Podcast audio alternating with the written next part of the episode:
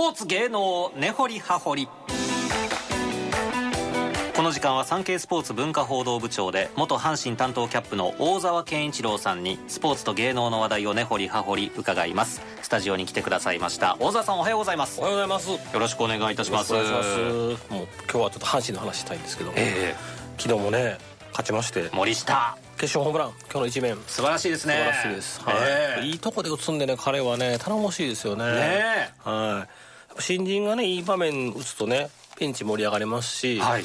やっぱ先輩の佐藤輝とかね、負けられへんと昨日も打ちましたけどすると大山もね4番は俺や言うて、ええ。相乗効果で上がっていきますんでね。いい循環が生まれてますそうねですよね、まあ、この3連戦広島3連戦はもう首位攻防と呼ぶにふさわしい、はい。もうがっぷり四つの戦いでしたけども。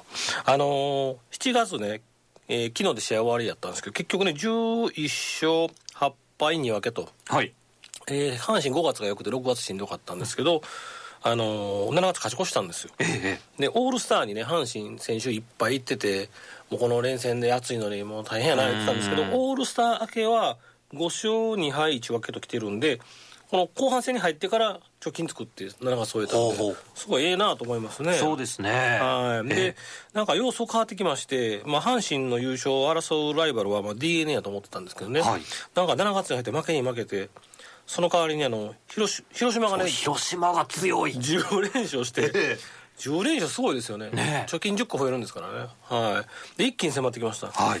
広島強いですね。なんなんでこんな強いんですか広島。僕 B クラス予想にしてたんですけどね、えまあ、なんでかいうと、まあ、新井監督新人監督ですし、はいまあ、3年連続 B クラスやったんで戦力的にも厳しいかなと思ったんですけど、やっぱ選手がちょっと帰ってきたんですよねほもともと3連覇したチームですからいい選手多いいうところで先発も床田左ピッチャー尼崎出身が良くてで栗森下で野村も復活して、まあ、大瀬良は昨日投げた大瀬良はちょっと勝ち星伸びてないですけど先発盤石で,、はいでリリーフも矢崎とか。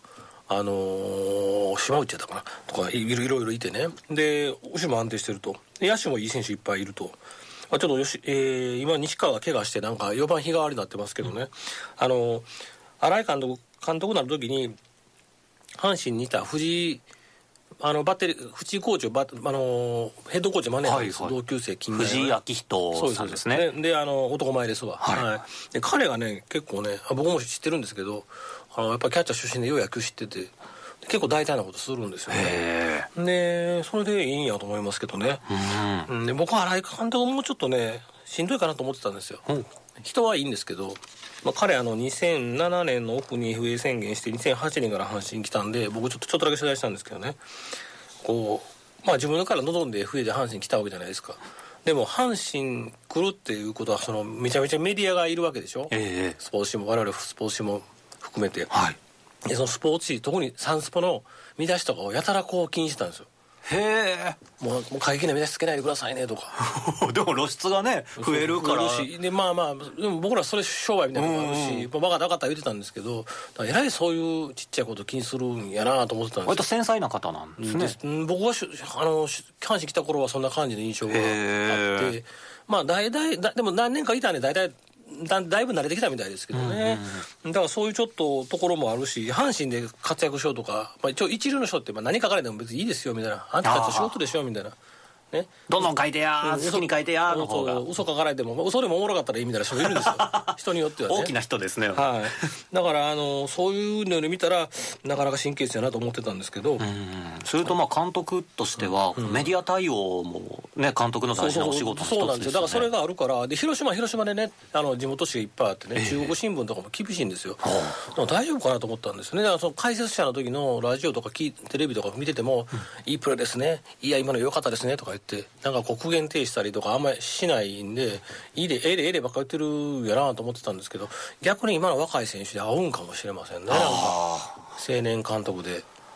そうかもしれないですね。頑張頑張頑張れよ頑張ろうぜ俺と一緒に頑張ろうぜみたいなのが合うんかもしれませんね。はいここはちょっと僕は反省するところなんですけどもでもいずれにしてもねあのこの4位の巨人も今また上がってきてますんで、ええまあ、この阪神広島 d n a 巨人まで可能性あると思いますわ、であの広島はやっぱ怖いですね。あ。の打線がいいんでやっぱり夏場はどうしてもこうピッチャーが落ちてくるんですよね。やっぱり連戦になったりして。それはまあしんどいですよね。こんな暑い中で。そうそうそう特にリリーフが、えーだから打つチームが、えー上がってくるんで、えーまあ、そういう意味で阪神打線はねこれからどうなっていくのか。まあ、佐藤輝がね打ち出したようですけどまた打てなくすぐなるんで打った後もすぐ三三振とかしますから。なかなか続かないですね。そうですね。だから森下が上がってきたんで、まあ、彼もまだ打率低いですけどちょっと相乗効果でね、あのーこの夏場暑いですけど若いですから頑張って引っ張っていってほしいなと思いますけど、ええ。まあ、8月の最初まで阪神が首位をキープできている、はい。これまあこのまま維持ししていってほしいですけれどもどうでしょどうそうですね、まあ、あの岡田監督の采配見てたら、ええ。まあ、あのやっぱピッチャー無理させないっていうのを徹底してますよね、なんか見てたらね、あのやっぱ2008年失速したとか、そういう経験もあるんで、あの一昨日の試合ですかね、28日、はい。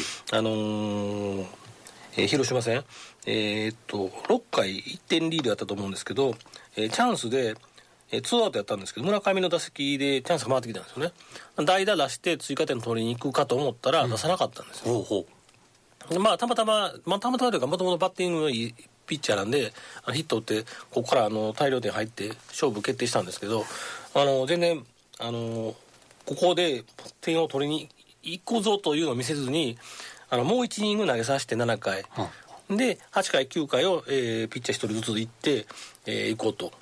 まあもう1点差ですからあの6回ぐらいに追加点取りに行って7回から勝ちパターンのピッチャー3人つぎ込んでもいいんですけど、ええもう1イニングと投げさすことを優先したんですよ。ほこれなかなかできないですけどね。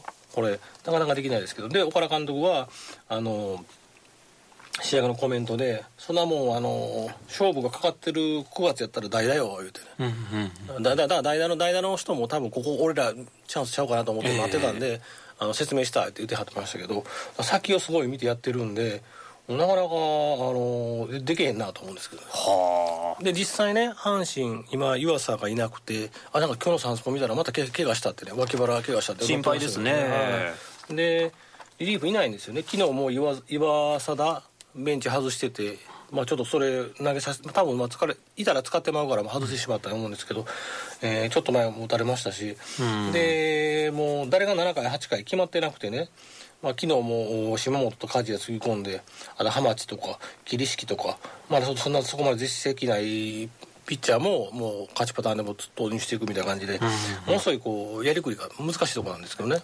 でやっぱりね岡田監督ってねいろんなこと頭入ってるんで、ええ。あのーやっぱ9月が勝負やと見てるみたいで、はあ。の先日ねあの追加日程発表になったんです、はい。阪神ってあの甲子園球場屋根がないんで雨天中止が多いじゃないですか。で9月がね結構大変なんですよ。あの7連戦と8連戦がねあそうなんですか。組まれてるんですよね。へこうなってくるとなかなかやっぱりそこで勝負かけたいラストスパートしたいいうところでピッチャーがその前にへたってしまったら大変なんで。あじゃあ今ピッチャー無理させられないそうですね。ですね。はい。ただねそれをねあの結構言わはるんですよね大倉さん。はい。うん、この間もあの29日だかな。引き分けになった試合ね。あれあの試合もまあ勝て勝てた試合なんですけどまああの負けてないんやでと、うん。まだ7月やんか言うてね高校野球の決勝やないんやからねっておっしゃっててね、はい、だからその勝負先やでと言いながらこの3連戦2勝1分けてきてるんですごいなと思うんですけどね。そうですね、まあ、結構余裕あるんですね岡田監督は、うん。まあまあ首位やからできると思うんですけどまあ言うてもそんな差がないんでね、ただねあんまり僕ねこの勝負を先よってね思ってるの思っててやるのはいいですけど、ええ。言いまくんのはどうかなとそれどういうことですか？あ相手にとってっていうそうそうそうそう。相手はね直接対決で勝って冷たいんですよ、必死だからこの広島も必死で来てるしその前の巨人も必死で来てるんですよね。直対で勝つと1ゲーム縮まりますんでね、もう追うチームとしてはこれが手っ取り早いんでここにかけてるんですけどそこで「なんもさっきよそんな勝負は」ってちょっと余裕をかまされるとカチンとききません、まあ来ますよねそりゃ、ね、ニュースでござる頑張ってね他局の朝の番組ね追いつけええ追い越せでやってんのにね、はい。そっちの方がね「えラジオ大阪さんあいや別にまああの、ね、僕らあの自分らの野球やるだけで」とかなんかわかんないですけど。でもまあそんな感じですよ。まあまあ自分らのね今年一生懸命やらないですけど、ええ。あんまりねこうちょっとなんかあのまあ岡田さん正直な方でもうコメントも思ったこと言わはるんで僕らはもうすごい助かってるんですけどね。なんかちょっとその先をっていうのはチーム内で言う時はいいと思うんですけどね、えーまあ相手もいるんでと思うんですけど。まあでも相手も岡田さんやから、まあね。そうですね。っていう感じなんかもしれないですね、はい、いずれにしてもねもう阪神あの有利で、えー、とに3スポットあるんですけど、にはい。二面の下の二面のね下右の下の方に順位表あるんですけど、はいはい。ええそこ見てほしいんですけどあの引き分けが4つあるんですよね。あそうですね。阪神4つ引き分け。で広島1個でしょ？広島1個。上にいる方は広島有利なんですよ。ほうほう。あ阪神有利なんですよ。阪神が有利。阪神のごめんなさい。えっとえーえーとプロ野球ってその順位はあの勝率で決めるんで、はい。引き分けがあると分母が減って勝率上がっていくんですよ。そういうことですか、それ全然意識したことなかったです、だからあ上にいる方は引き分けはまあたた例えば勝ってる試合追いつかれて、まあ、勝ってる試合がまあまあ、まあ、あのあの同点になって引き分けたとしても最終的にはこうひいいように働くんで負けなかったらいいっていうのは岡田監督のコメント当たってるんですよ。あそういうことなんですね。追いかける方は引き分けてしまうと、えー例えば負けてる試合追いついたとしても負けてるような感感じになっちゃうんですよね。で実際2年前ですかね。矢野さんの時にもう優勝寸前でヤクルトねあのー、5, 五輪差やったかな？もうそれで優勝できなかった時はヤクルトが引き分け10個ぐらいあったんですよ。あそうなんですか、だからこれね最後ちょっと効いてくるんちゃうかなと思いますけどね。ううん。んその辺のあの計算もね行わせてると思いますけど。やっぱ頭のいい方なんですね。そうですね。で明日からあまああのね高校野球ええあの始まりますんで高校球児に甲子園明け渡して夏のロードに出ます。え死のロードなんて昔は言われましたけれども、ね。今も京セラ使ってますしね。途中でも家帰れますし、うんホテル暮らしでビジター楽なんですよね。あ随分変わってるんですねそうです。環境が。でで結構7月外の試合で暑くして暑くてね甲子園で試合やってしんどかったんですけどこの成績乗り切ったんでぜひちょっとこの長期ロードで貯金ね56個作ってほしいなと思いますけどね。はい。